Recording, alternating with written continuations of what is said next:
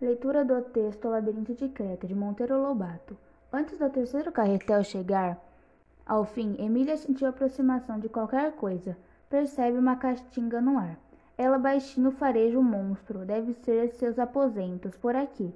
Uns passos a mais, e lá estava o Minotauro, em uma espécie de trono, a mastigar lentamente qualquer coisa que havia dentro de uma grande cesta.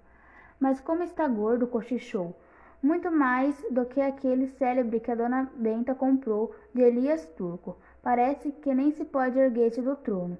De fato, o monstro estava gordíssimo, quase obeso, com quase três papadas caídas, corponzi quase caído, afundada para dentro do trono. O que teria acontecido? Mesmo assim era perigoso aproxima se aproximar.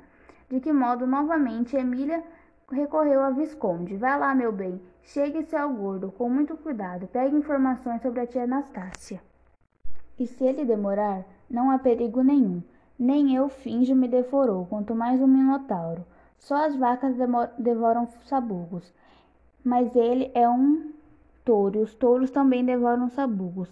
Menos este é um antídoto Vá sem medo. O Visconde arriou a malhetinha e minutos depois eles voltaram. Então perguntou o Pedrinho.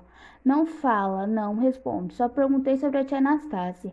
Ele só me olhou com um olho parado, sempre a mastigar coisas que tinha naquela cesta. Isto é, mostrou o que tinha na cesta. Emília arrancou um bolinho da tia Anastácia. Que alegria! Aquele bolinho é a prova mais absoluta que a tia Anastácia estava lá. E Pedrinho comeu o bolinho inteiro e lamentou que o Visconde só trouxesse um.